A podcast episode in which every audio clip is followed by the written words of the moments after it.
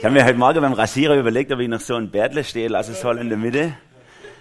Aber das wäre zu viel gewesen. Das wäre ganz dünnes Eis. Bestimmte, bestimmte Frisuren, bestimmte Bartformen sind bei uns tabuisiert in Deutschland. Die sind einfach nicht möglich.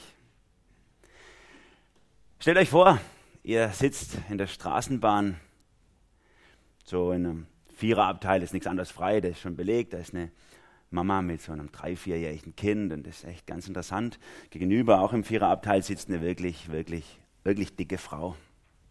Und die schwitzt so ein bisschen, wie das manchmal so der Fall ist und ist auch so ein bisschen so unangenehm. Und du weißt genau, da gucke ich nicht hin. Du hast es gelernt, ne? ich gucke da nicht hin. Sonst fühlt sie sich ja unangenehm in dem Moment. Und das ist alles super, das Kind blabbert drauf los und alles ist ganz klasse bis zu dem Moment, wo das Kind diese Frau erblickt. Und dann fragt das Kind ganz laut, dass es jedem Abteil hört, Mama, warum ist denn die so dick?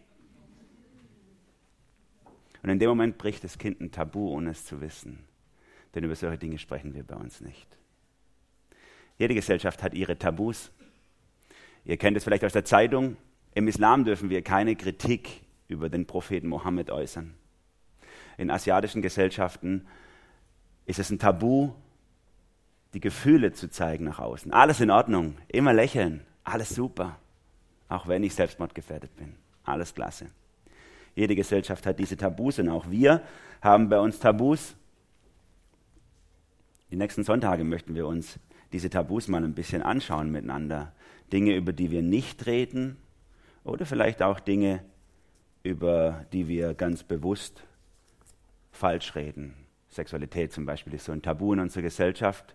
Auf eine gute Art und Weise redet keiner darüber. Entweder wir reden gar nicht darüber oder auf eine ganz destruktiv schlechte Art. Heute geht es um Heimat. Noch eine Vorbemerkung. Falls ihr den Begriff Heimat näher studieren wollt, gibt es ein gutes Buch, vor sieben Jahren rausgekommen. Zeitgeist, eine Reihe von, äh, sage ich mal, christlichen Vordenkern, Jüngeren, die in dieser Zeit aufgewachsen sind postmoderne Heimatkunde. Was heißt heute der Begriff Heimat? Ist für euch Ältere gut, um zu verstehen, wie Jüngere heute Heimat definieren, aber auch für euch Jüngere ist es gut, um zu verstehen, warum ihr so tickt, wie ihr tickt. Oder warum vielleicht auch andere in eurem Alter anders ticken. Anderes Heimatempfinden oder Heimatgefühl oder Heimatvorstellung haben. Lasst uns beten, bevor wir in diesen Predigt reinstarten. Jesus, du bist da und es ist gut. Danke, Jesus, dass wir bei dir Heimat haben. Herr, wir können bei dir alles ansprechen, was uns wichtig ist im Herzen. Wir müssen nichts verschweigen. Vielen Dank, dass wir offen sein können.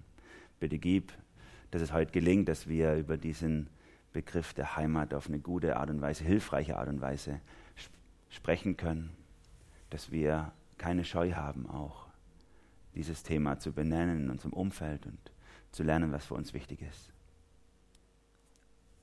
Amen. Als ich über das Thema mir Gedanken gemacht habe, also schon vor einem halben, dreiviertel Jahr, als wir diese Reihe äh, beschlossen haben, dass wir das machen, da hatte ich mit diesem Begriff, wir reden nicht über Heimatliebe, also den habe ich ja schon vorsichtig gewählt, ne, Heimatliebe so.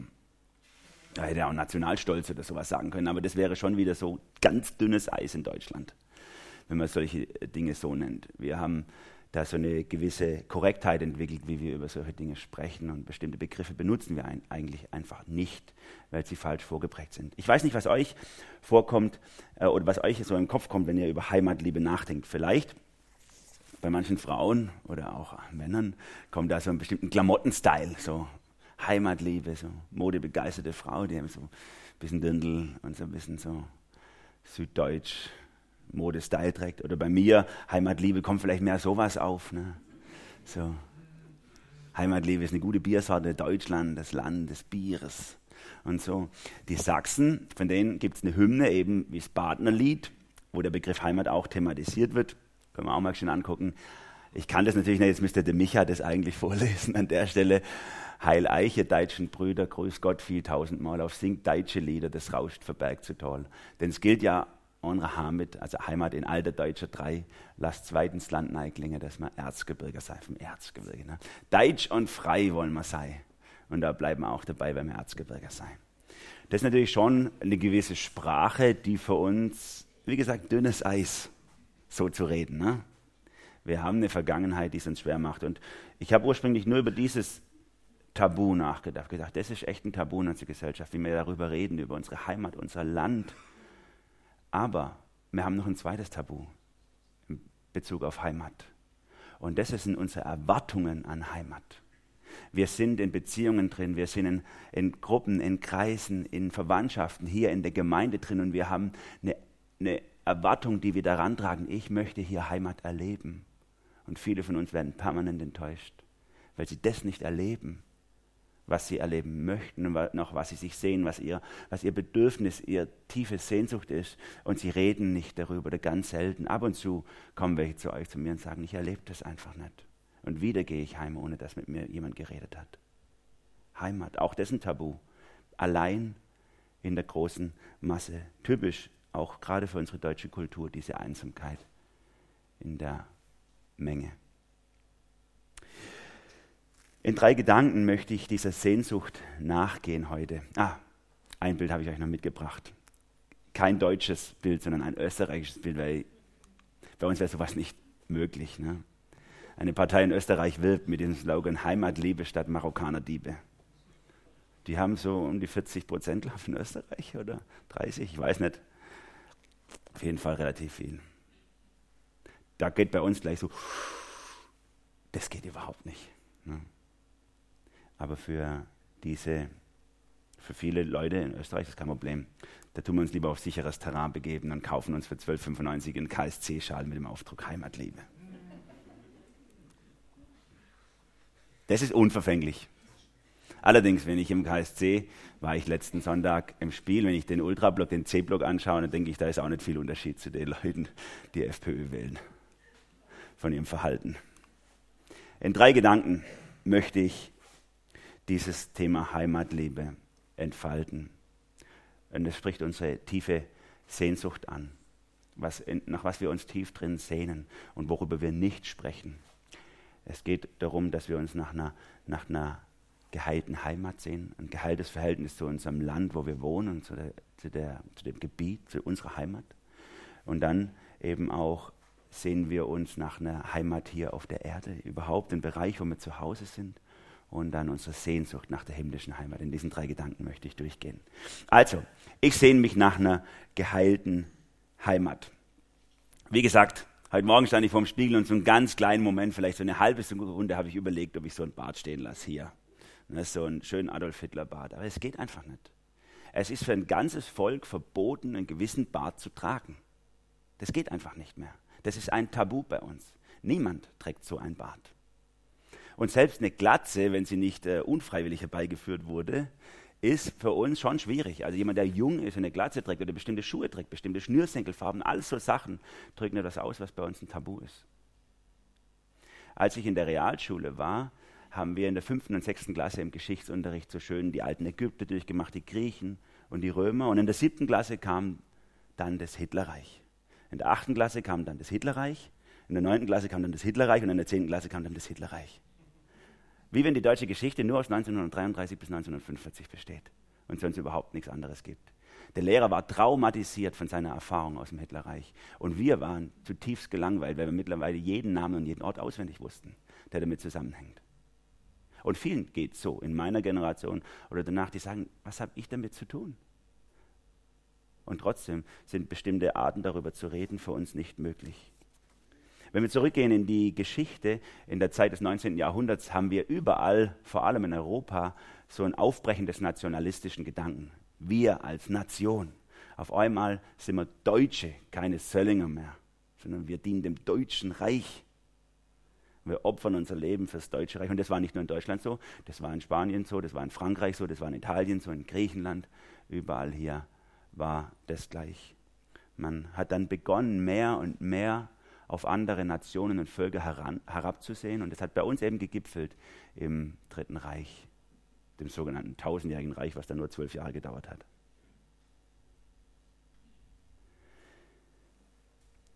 Es gab da diesen Spruch, vielleicht die Älteren unter euch kennen ihn noch, am deutschen Wesen wird die Welt genesen. Das war so unser Denken. Wir haben es. Unsere Nation, unser Land. Wir bringen der Welt das Heil. Wie gesagt, das war nicht allein Deutschland so, war in vielen Ländern so, aber die Deutschen haben es mit der größten brachialen Gewalt getan. Und diese Vergangenheit, diese Nazi-Vergangenheit macht es uns heute unmöglich, bestimmte Begriffe zu benutzen, bestimmte Frisuren zu tragen, bestimmte Bärte zu tragen, bestimmte Kleider zu tragen. Hat einfach ein Tabu herbeigeführt.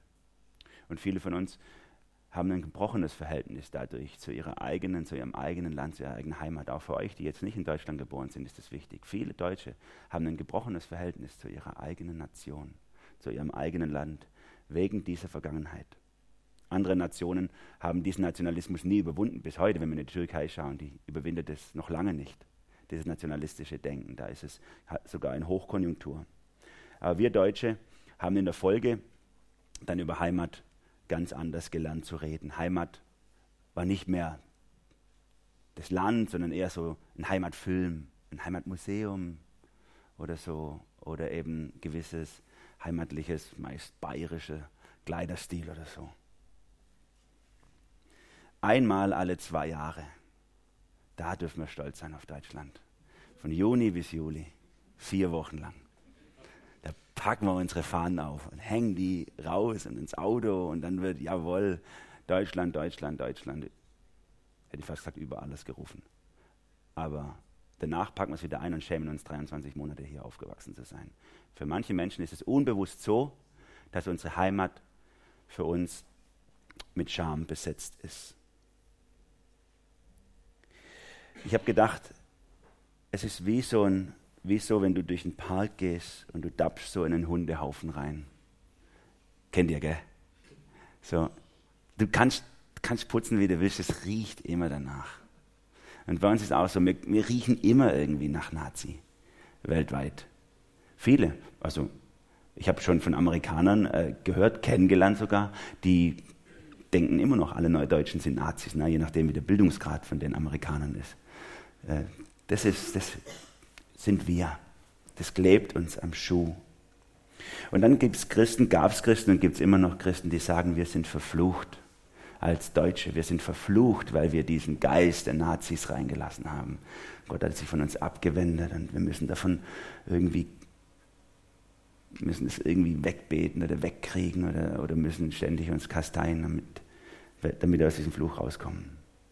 Und dann gibt es Leute in Deutschland, die sagen, du darfst nie sagen, dass du stolz bist, ein Deutscher sein oder dass du also bestimmte Begriffe nicht benutzen. Und dann gibt es auf der anderen Seite die Leute, die sagen, gerade doch, die, die so Protesthaltung haben. Und jeder findet Gleichgesinnte im Internet und dann radikalisiert sich unsere Gesellschaft und das erlebt ihr gerade. Die Rechten gegen die Linken und jeder ist extrem und irgendwo bricht das auseinander. Ich möchte an der Stelle mal für mich festhalten, über unserem Land hängt kein Fluch. Über euch hängt kein Fluch. Über euch hängt kein Schwert, dass ihr über eure Heimat in irgendeiner Form nicht reden könntet sondern Jesus macht uns von all solchen Dingen, die vielleicht in der Vergangenheit waren, frei. Dieser Vers im ersten Petrusbrief ist mir mal so wichtig geworden, wo ausdrückt, dass, dass Jesus durch sein Blut uns von allem frei gemacht hat, was vielleicht in der Vergangenheit Väter oder Vorväter getan haben an Falschem. Denn ihr wisst ja, 1. Petrus 1,18, dass ihr nicht mit vergänglichen Dingen, mit Silber oder Gold losgekauft worden seid aus eurem nichtigen, von den Vätern überlieferten Wandeln, sondern mit dem kostbaren Blut des Christus, als eines makellosen und unbefleckten Lammes. Mit dieser opfertheologischen Sprache sagt der Petrus, schert euch nicht darum, was früher war. Jetzt hat was Neues begonnen. Jesus hat euch reingewaschen. Wenn manche von euch da noch dem nachhängen, vielleicht von euren, wenn euer Opa, euer Vater ein Nazi war oder ihr in irgendeiner Form da den Eindruck habt, da ist was. Jesus hat dich frei gemacht. In seinem Blut bist du geheilt von allem. Die Sehnsucht, die du hast, auch eine geheilte Beziehung zu deiner Heimat zu haben, die darf sich Bahn brechen. Ihr könnt. Jesus Gott hat entschieden, dass du hier aufwächst. Es war ihm wichtig, dass du hier geboren wirst, sage ich zu euch jetzt, die in Deutschland geboren worden seid. dass du hier geboren wirst und dass du hier aufgewachsen bist, in dieser Familie, in diese Heimat, in dieses Land hinein, war Gottes Wille und nicht deine Entscheidung. Er hat was damit vor. Er hat ein Ziel auch mit dir. Du darfst, du sollst Heilung und Friede in deine Heimat reinbringen, in dieses Land, in diese Nation, in deinen Ort, in deine Umgebung.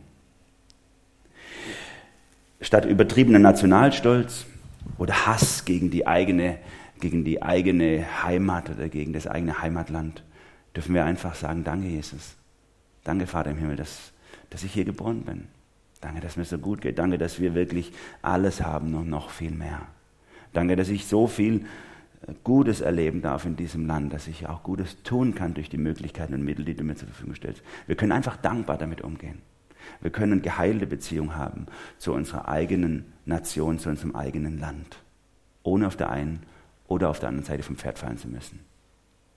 Und dann interessant, wie auch Gott immer wieder den Auftrag seinem Volk gibt, in diese Heimat, in die sie hineingeboren wurden, in der sie leben, Frieden reinzubringen.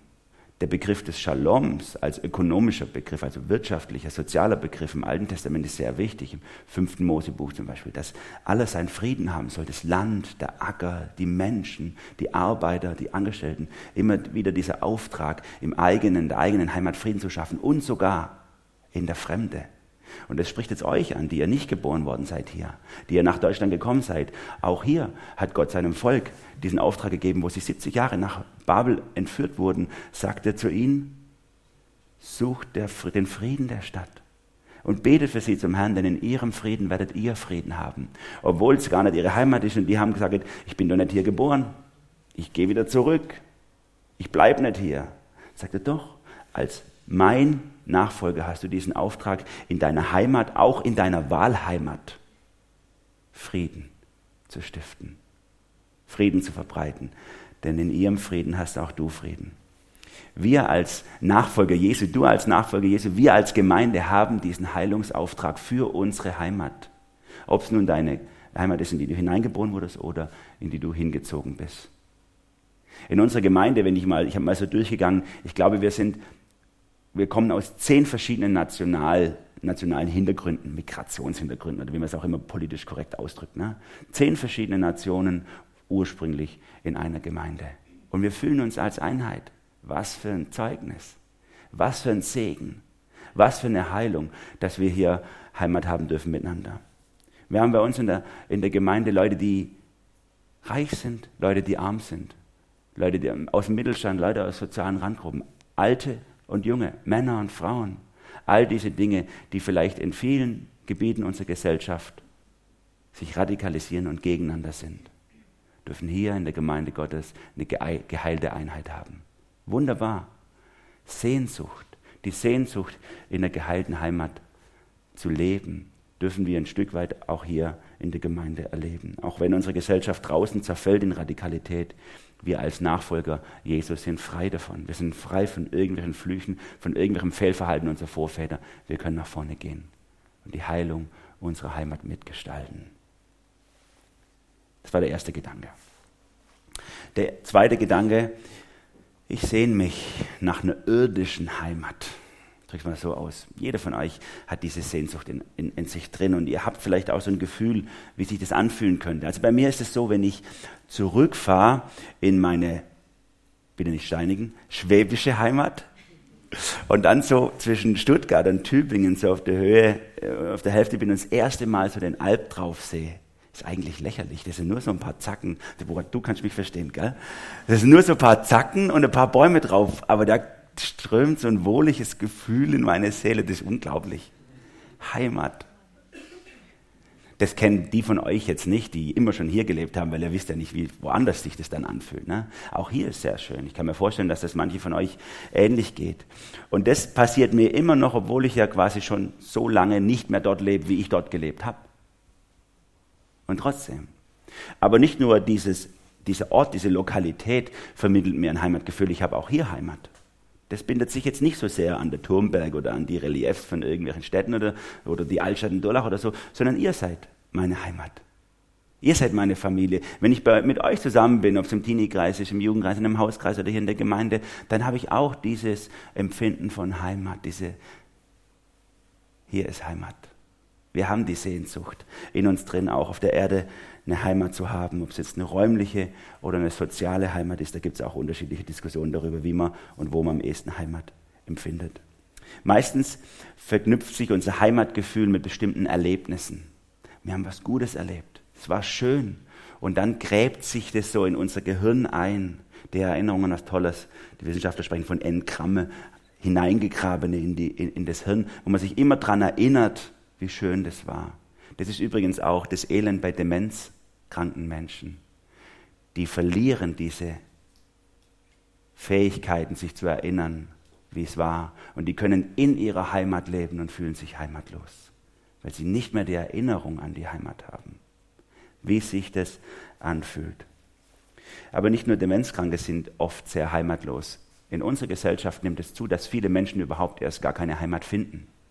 Zum einen durch die hohe Mobilität, ihr zieht andauernd rum, neue Arbeit und die Familie, vor allem bei Besserverdienenden, dauernd so. Und die Kinder können nirgends Heimat finden und wachsen auf, ohne das Gefühl, richtig Heimat gehabt zu haben. Oder die Verpatchwirkung unserer Familie, ne?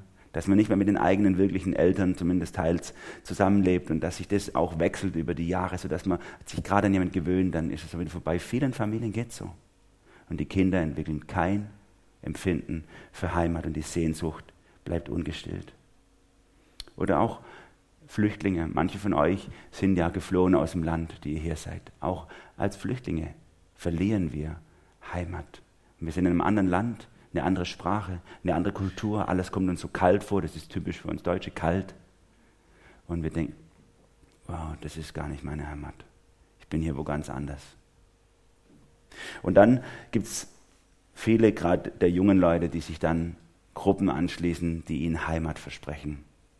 Die Ultras als Fans in Fußballclubs. Oder eben die Punks auf der Straße, die Nazis. Oder wegen mir sogar der Kleintierzüchterverein, irgendwas Unverfängliches. Einfach da, wo man meine Heimat, meine Familie. Und dann machen manche, und das haben auch hier drin manche die Erfahrung gemacht, wenn sie zu Jesus gehören, wenn sie anfangen mit Jesus zu leben, dann finden sie nicht Heimat, sondern sie verlieren Heimat. Es gibt Menschen in unserer Gemeinde, die haben angefangen mit Jesus zu leben und ihre Familie sagt, jetzt spinnen sie. Und sie verlieren ihre familiäre Heimat, die vielleicht vorher gut war. Bei uns in der Gemeinde sind es vielleicht nur Einzelne, aber weltweit ist es, geht es Millionen Christen so. Sie kommen zum Glauben an Jesus und sie verlieren ihre Heimat. Sie verlieren ihre Familie, sie verlieren ihr Land, sie verlieren sogar ihren Teil ihrer kulturellen Identität und müssen woanders hingehen. Heimatverlust, weil man zu Gott gehört. Und auch das gehört von Anfang an zu den Nachfolgern Jesu. Jesu ging es nicht anders. Er sagt es mal selber über sich. Ein Prophet gilt nirgends so wenig wie in seiner Heimatstadt, in seiner eigenen Familie. Jesus hat es erlebt. Ich bin zwar hier aufgewachsen, aber ich gehöre nicht dazu. Oder der Hebräerbrief, auch in diesem Vers Hebräer 11, 37, spricht davon, dass es die, die Erfahrung von vielen Christen ist, abgelehnt zu werden und heimatlos zu sein. Sie wurden gesteinigt, sie wurden zersägt, sie wurden mit dem Schwert hingerichtet. Heimatlos zogen sie umher, in Schaf- und Ziegenfälle gehüllt, Notleiden verfolgt und misshandelt. Die Erfahrung, die viele Christen auf der Welt machen, heimatlos zu sein. Und dann kommen sie hier in die Gemeinde, das erleben wir auch bei uns, dann kommt ihr in die Gemeinde hier und denkt, hier finde ich Heimat. Und dann passiert es nicht weil die anderen unter Heimat was anderes verstehen. Für die ist es Heimat, dass man am Sonntag nach dem Gottesdienst schnell heimgeht, weil der Braten im Ofen ist ja dann zu einer bestimmten Uhrzeit fertig. Teil unserer kulturellen Identität. Und du denkst, ich will doch hier Familie haben. Keiner mehr da? Wer redet mit mir? Wer lädt mich ein? Warum bin ich jetzt wieder allein, nachdem ich alles aufgegeben habe für Jesus? Ich habe hier einen Iraner kennengelernt vor einigen Jahren, der zum Glauben gekommen ist an Jesus sich anderthalb Jahre rumgekämpft hat hier, weil, weil er die Art, wie er Heimat verstanden hat, nirgends in keiner Gemeinde gefunden hat. Und dann ist er enttäuscht nach Südamerika gezogen. Hat gesagt, in Deutschland sind die Christen. Schrecklich. Nach dem Gottesdienst gehen alle heim. Und wir bleiben, ich bin allein. Ne? Er war allein stehend. Weil diese Art, wie er Heimat kennengelernt hat, verloren gegangen ist für ihn. Heimat soll doch so eine heile Welt sein, so eine Zugehörigkeit, so ein Zuhause, soll was Verbindliches sein. Meine Heimatgemeinde. Ihr seid meine Heimatgemeinde. Und manche von euch gehen nach dem Gottesdienst vielleicht auch heute wieder zurück in ihr Zuhause und sagen, ich habe wieder keine Heimat erlebt. Und dann zieht ihr euch zurück in die virtuelle Heimat. Das ist übrigens eine Entwicklung in der, typisch für unsere Zeit heute, wie es ja auch hier beschrieben wird. Virtuelle Heimat. Homepage, meine Heimatseite, auf der ich bin. Ne? Meine sozialen Netzwerke, in denen ich unterwegs bin. Hier will ich was erleben, was ich im echten Leben nicht erlebe. Und immer wieder die Enttäuschung, allein zu sein, rumzurennen und Heimat nicht zu finden. Vor einigen Jahren war mal hier in der Gemeinde jemand, war vielleicht acht oder neun Jahre her, der hat, der ist hier reingekommen und war mir gleich sympathisch, hat mit ihm geredet und das war ein Nachfolger Jesu und er hat tiefe geistliche Erlebnisse mit mir geteilt, war cool. Und dann sagte er, du, Immanuel, ich bin so enttäuscht worden von so vielen Gemeinden, aber hier, das ist cool, hier gefällt es mir. Nach drei Monaten war er weg, nicht mehr da. Dann habe ich ihn mal getroffen auf der Straße, der schafft bei der Stadt hier in der Gartenpflege oder so. Und dann habe ich gesagt, hey, was, ist, was ist los, warum bist du nicht mehr da? Und ich sagte, oh, das war nichts für mich. Das war einfach nichts für mich. So gibt es viele Menschen, die von Gemeinde zu Gemeinde ziehen, immer auf der Suche nach Heimat, ohne sie zu finden. Unsere Gemeinde, das muss uns klar sein, kann nur für eine gewisse Zeit Heimat bieten. Und es ist, darf kein Tabu sein, dass ihr sagt, ich fühle mich hier allein. Warum ist niemand da? Redet darüber, teilt diese Gedanken mit anderen. Und vielleicht findet ihr ganz sicher, ich könnte jetzt einige von euch benennen, von denen ich das weiß, denen es so geht. Ihr findet hier Gleichgesinnte und ihr könnt auch anderen Heimat bieten. Interessant, wenn wir die Jerusalemer Urgemeinde studieren, wie sie ihre Gemeinschaft gelebt haben, Apostelgeschichte 2, Vers 44 bis 46. Alle, die an Jesus glaubten, hielten fest zusammen und teilten alles miteinander, was sie besaßen. Einmütig und mit großer Treue kamen sie Tag für Tag im Tempel zusammen. Außerdem trafen sie sich täglich in ihren Häusern, um miteinander zu essen und das Mahl des Herrn zu feiern. Ihre Zusammenkünfte waren von überschwänglicher Freude und aufrichtiger Herzlichkeit geprägt. Hammer, oder? Das ist eine Heimatgemeinde. Zehn Jahre später war alles tot. Die waren entweder im Gefängnis oder versprengt oder verarmt und andere Gemeinden mussten sammeln für sie, damit sie noch was zum Essen haben. Das war auch nur für eine kurze Zeit. Wir müssen jetzt nicht denken, eine Gemeinde muss das ganze Leben, das muss einfach meine ganze Sehnsucht nach Heimat und Zuhause erfüllen. Das kann eine Gemeinde nicht. Das können wir nicht. Wir überfordern uns gegenseitig. Wir können stückweise uns gegenseitig Heimat bieten. Ein Stück. Aber immer nur für eine gewisse Zeit. Für einen Moment, für ein Erlebnis denn in uns ist eine viel, viel tiefere Sehnsucht, als dass sie hierher, hier gestillt werden kann. Unser Sehnsucht nach einer irdischen Heimat ist in dieser gebrochenen Welt immer vorläufig. Außerdem, vielleicht ist als Randbemerkung, ist es auch nicht in erster Linie unser Auftrag.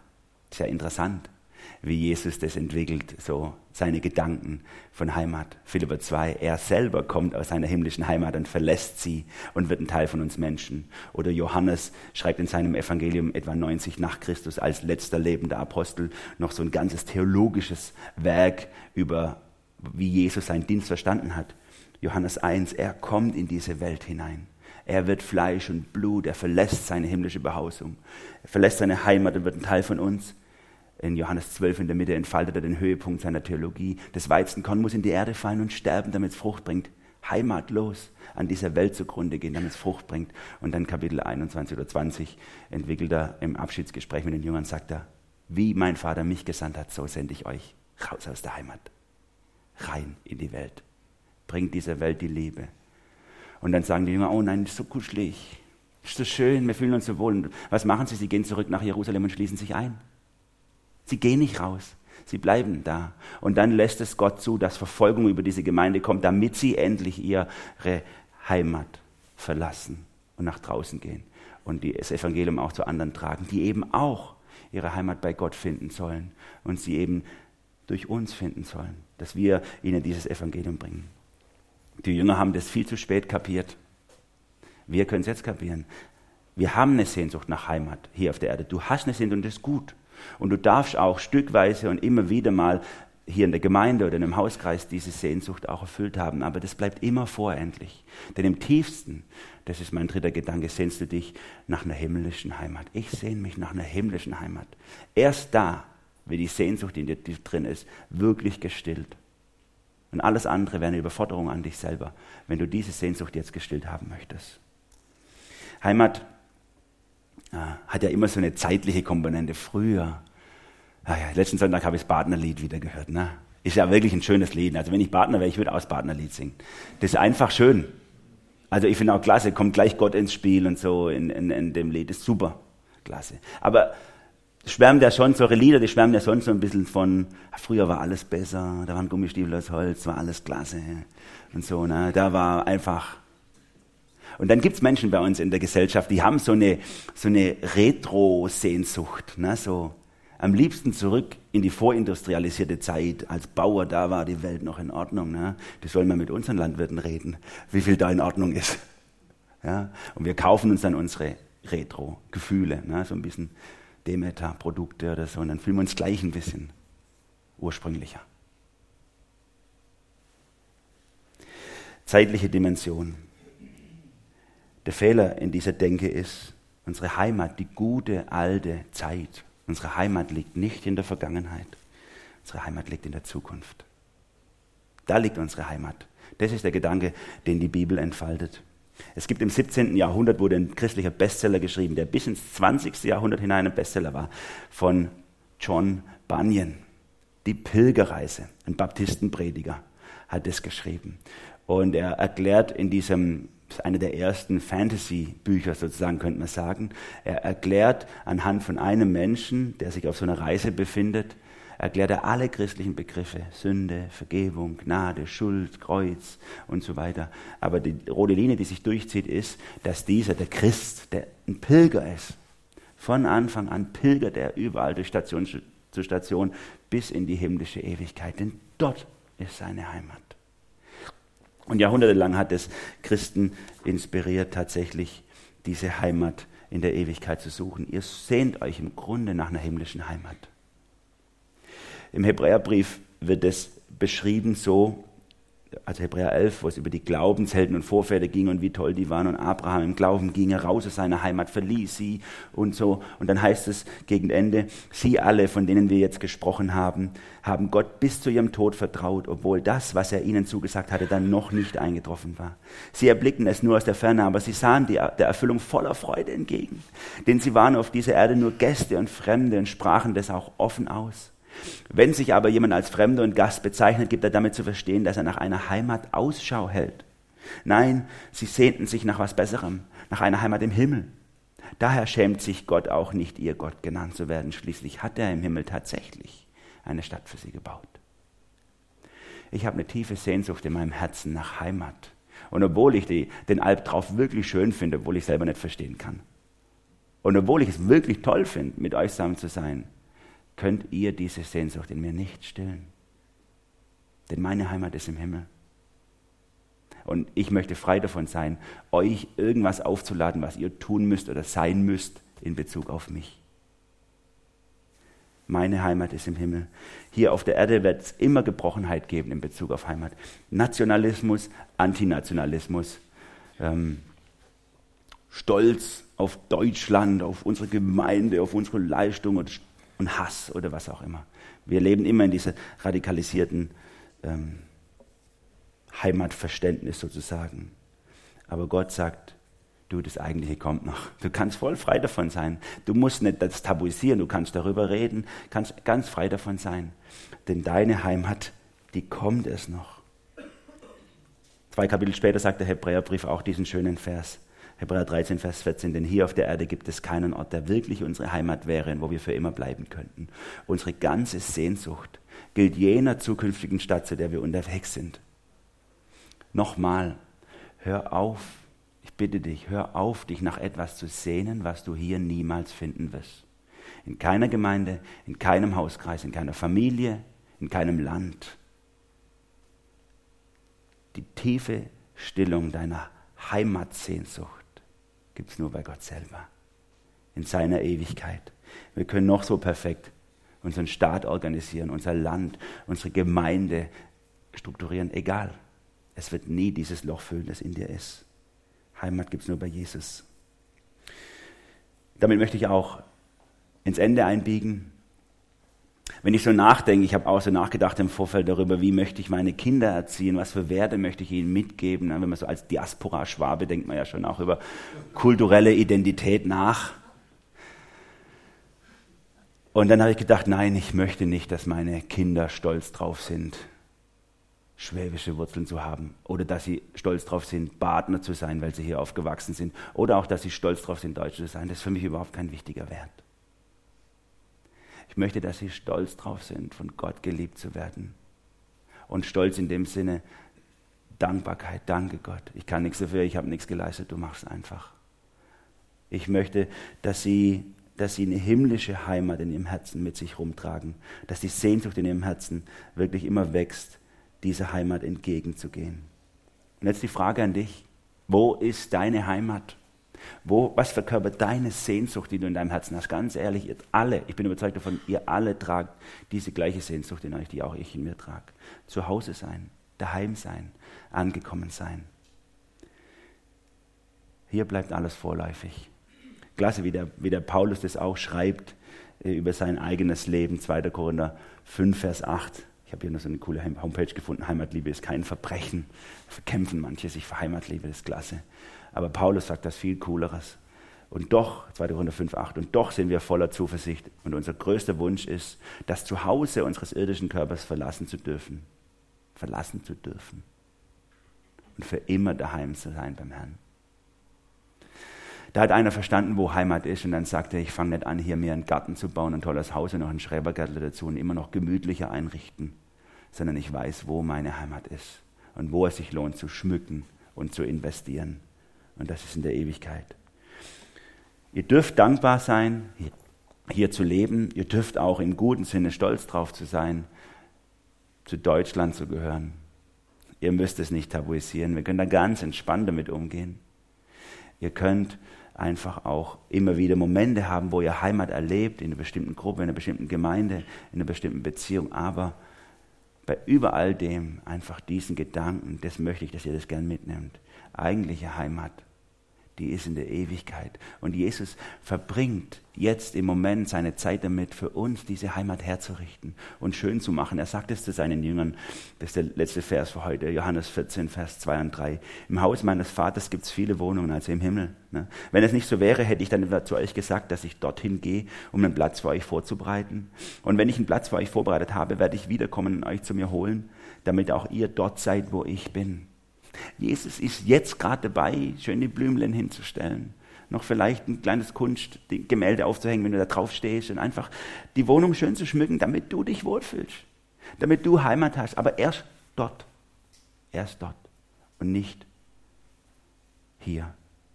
Frei von Tabus. Ich glaube, wir als Nachfolger Jesu können ganz frei sein, über Sachen nicht reden zu dürfen. Ihr könnt über eure Sehnsucht reden. Ihr könnt über eure Verletzung reden. Tut es. Und letztlich dieser Gedanke, ich weiß, wo meine Heimat ist. Ich weiß, wo meine Heimat ist. Weißt du es auch, wo deine Heimat ist?